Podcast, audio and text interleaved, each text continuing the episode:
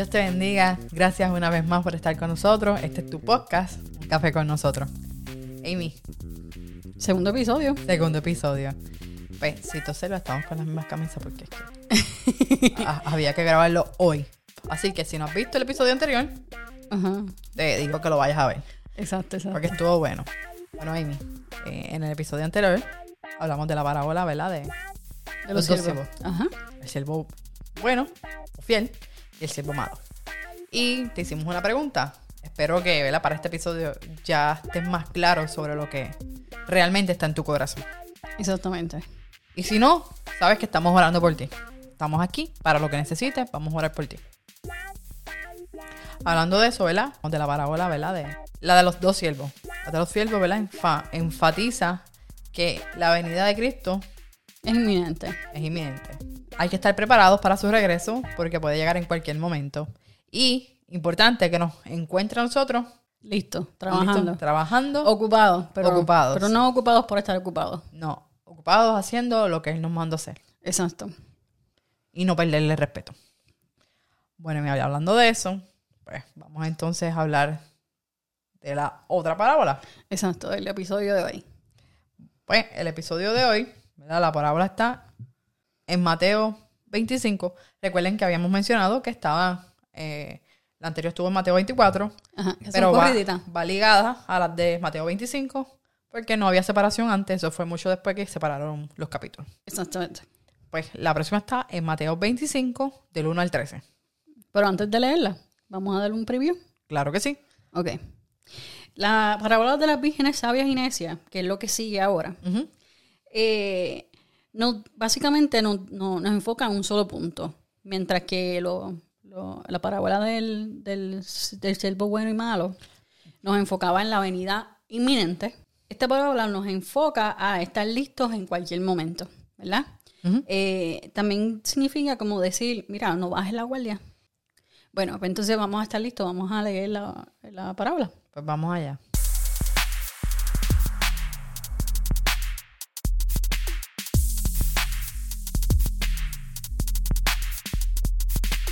La parábola se encuentra en Mateo 25, del 1 al 13. La voy a estar leyendo en la versión Nueva Traducción Viviente.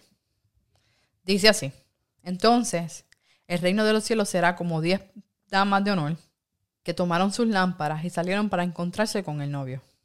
Cinco de ellas eran necias y cinco sabias. Las cinco que eran necias no llevaron suficiente aceite de oliva para sus lámparas, pero las, las otras cinco fueron tan sabias que llevaron aceite extra. Cuando el novio se demoró, a todas les dio sueño y se durmieron. A la medianoche se despertaron ante los gritos de, miren, ya viene el novio, salgan a recibirlo.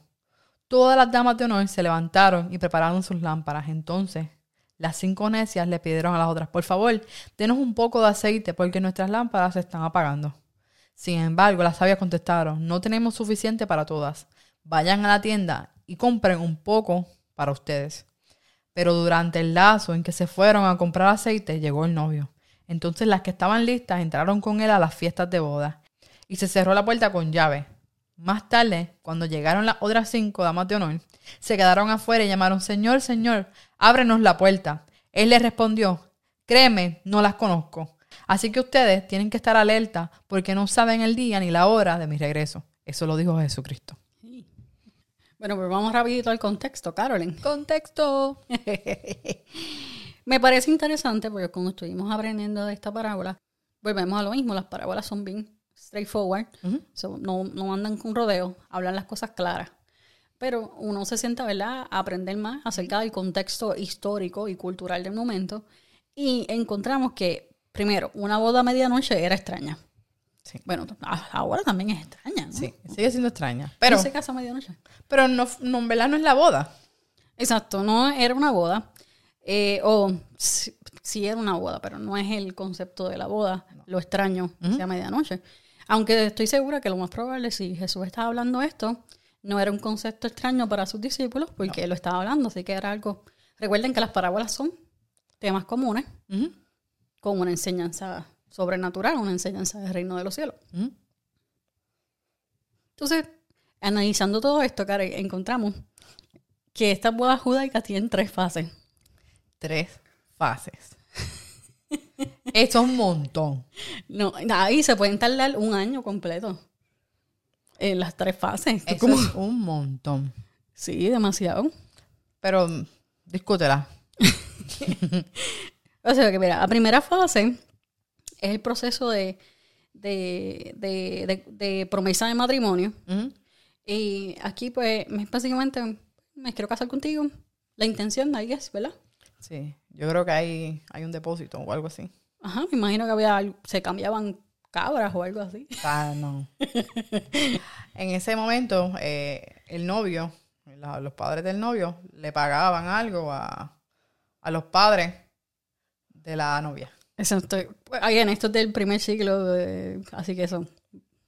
Pero, anyways. Se me salió. Perdónenme. Pero nada. Ajá. La segunda, la segunda fase, Carolyn, ¿qué hacían? Pues en esa segunda fase lo que pasaba era que cambiaban de voz, hacían sus votos uno al otro y se daban regalos a la pareja. Prácticamente una boda regular. Hasta ahí. O sea, como, como lo que pasa, como lo que pasa en... Lo que conocemos normalmente. Exactamente. Ajá. Hasta ahí estamos bien. Ajá. lo que parece curioso es que hay una tercera fase. Sí. Y después de esta- de esta fase, los novios no iban a vivir juntos. O sea, eran, podemos decir que, Estaban unidos legalmente, ajá, pero no había consumación de la, de, ajá del, del matrimonio. del matrimonio. Entonces después todos se van para su casa, regresan y sigue. Y entonces entramos en una fase que se llama, eh, Las fiestas. exacto, la fiesta de la boda. Ahí. Y en esta fase usualmente se puede tardar un año. Sí, ahí yo pienso que como para ese tiempo habían guerras, peleas entre eso, pues me imagino que Y ese es lo que invitaban a la gente que, que conocían o algo así, ¿no? y a lo que llegaban, pues, tú sabes, puede ser que uno vivía al otro lado del volcán. ¿Verdad? En lo que llegaba. Oye, me, me- me parece interesante. Ajá. Jesucristo fue una boda de esas, una, una fiesta de esas bodas. Sí, Eso quiere decir que lo invitaron antes de ser... de- probablemente, Qué brutal. Probablemente. Nada, vamos acá. Entonces, me parece bien interesante porque durante este proceso eh, de la fiesta de las bodas, la tradición era, era, ¿verdad? Era tener pues, un grupo de mujeres que son damas de honores, que usualmente son amigas del novio o la novia, ¿verdad? En este caso son de la novia, y eh, son mujeres vírgenes. Por eso es que dice las 10 vírgenes. Exactamente. Pues entonces, usualmente, ¿verdad? Eran mujeres vírgenes. Obviamente, si no habían disponibles, yo imagino que... Ay, yo no sé qué pasaría. A lo mejor no eran 10. Dale. sí, porque puede ser que era la única que no se había casado. Exacto, no sé. ¿eh? Ajá. Si sabes de eso, escribe en los comentarios y dinos, ¿verdad? Ok. Entonces, el trabajo de estas muchachas era simple. Tenían que escoltar a- Al al novio de, después de recoger a la novia hasta la entrada de la, de la fiesta de las bodas. Y entraban y todo el mundo celebraba. Ese es el único trabajo. El trabajo de ellas era la adelante. llevar de un lado a otro Exacto. y ser, ser lumbrera. En ese momento, exacto. Y entiendo que por lo que vamos a ver, cinco fueron las que estuvieron despiertas. Así que el número no era tan, no era tan importante. Pero Exacto. era importante que la habían invitado. Eso sí. Pues entonces, eh, ya, ya aclaramos que el, el único trabajo de estas muchachas era mantener sus lámparas encendidas, porque en aquel tiempo no habían luces. Así que tenía, la única luz para guiar el camino era esa, y era medianoche. Habría sido bien difícil hacer un podcast para ese tiempo. Pero sigamos. Pues nada, eh, ay, cariño, tú sabes cómo las cosas. Eh, pero eso es lo que nos mantiene entretenidos aquí. Mira, Ajá. Y, Caroline, pues ya podemos, ya hablamos acerca de este, de este contexto, pero quizás ahora podemos brincar entonces el significado, porque ya casi, casi les hemos dado el, el la del significado.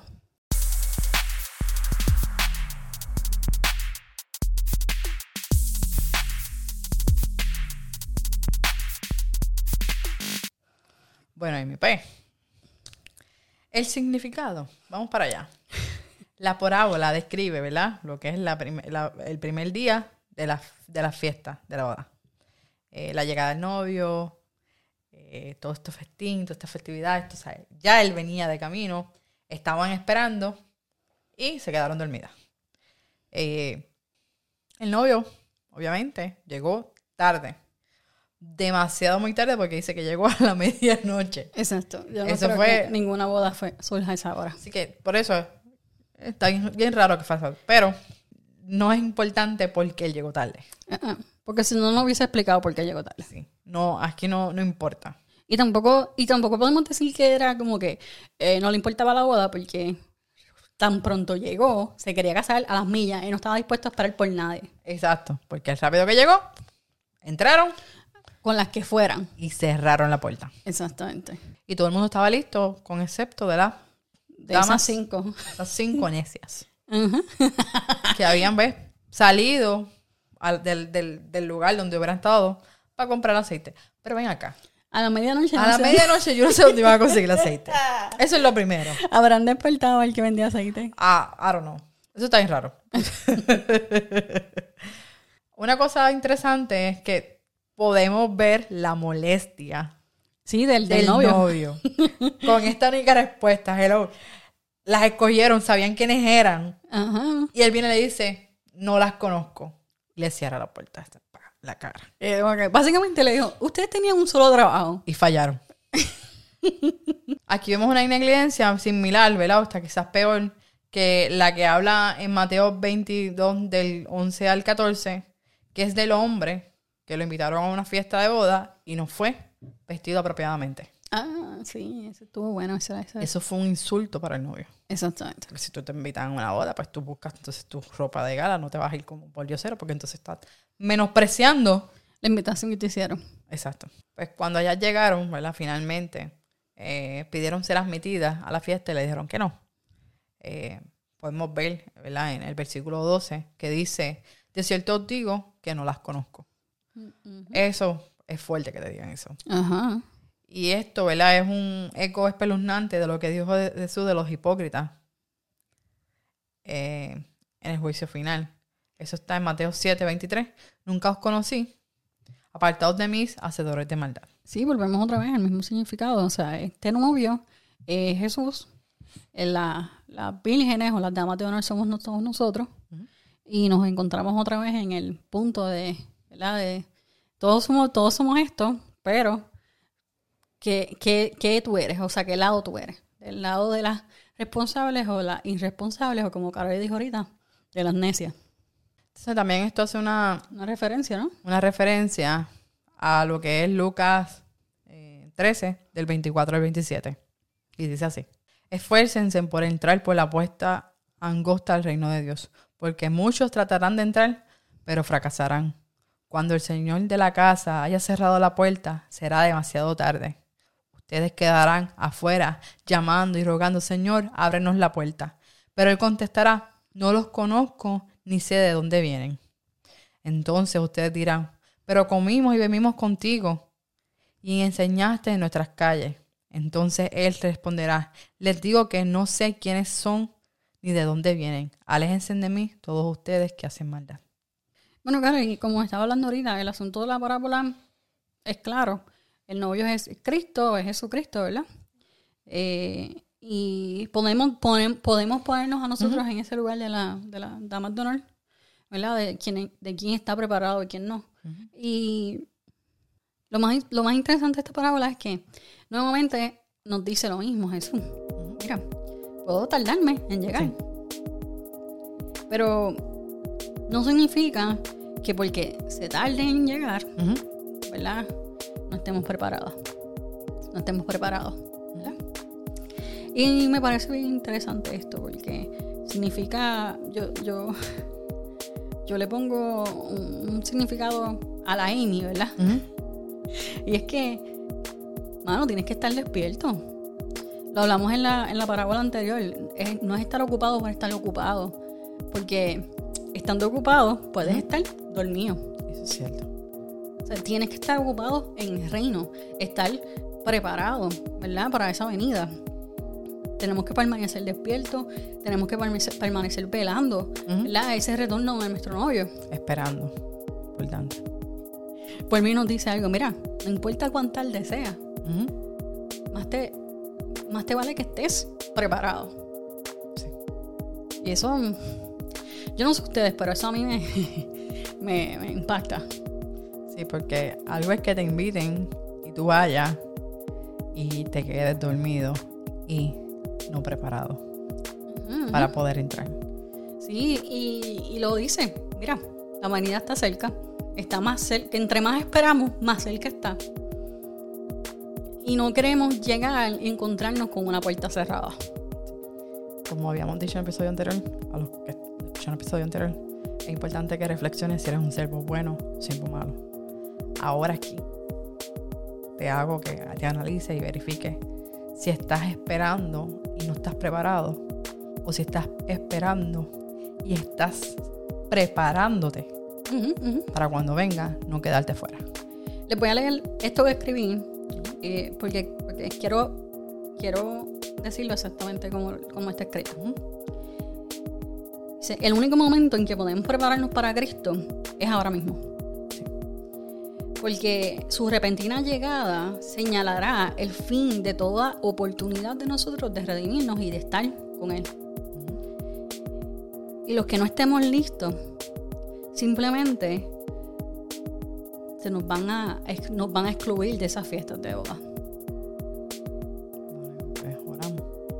Señor, te damos gracias porque nos hace ver que debemos de esperar por tu regreso, pero estar preparados, Señor. No esperar y quedarnos dormidos en la espera, sino que seamos conscientes y, preparemos todo lo que necesitamos, Señor, para cuando llegue el momento más largo, el momento más difícil, Señor, podamos estar ahí y decir, estoy preparado para entrar contigo a la fiesta. Te doy gracias porque sigues enseñándonos, sigues hablándonos, sigues, sigues re- recalcándonos la importancia de esperar en ti y esperar preparados, Señor.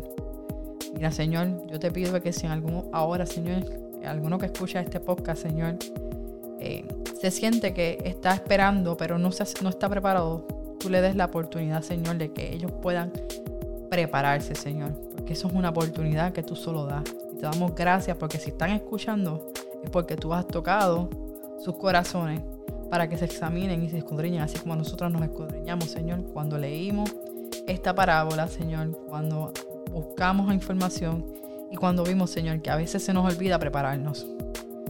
Es lindo esperar por ti, pero prepararnos es bien importante, Señor. Que no nos cojas durmiendo a ninguno de nosotros, Señor. Danos esa oportunidad de, de entrar y celebrar contigo en esa fiesta, Señor.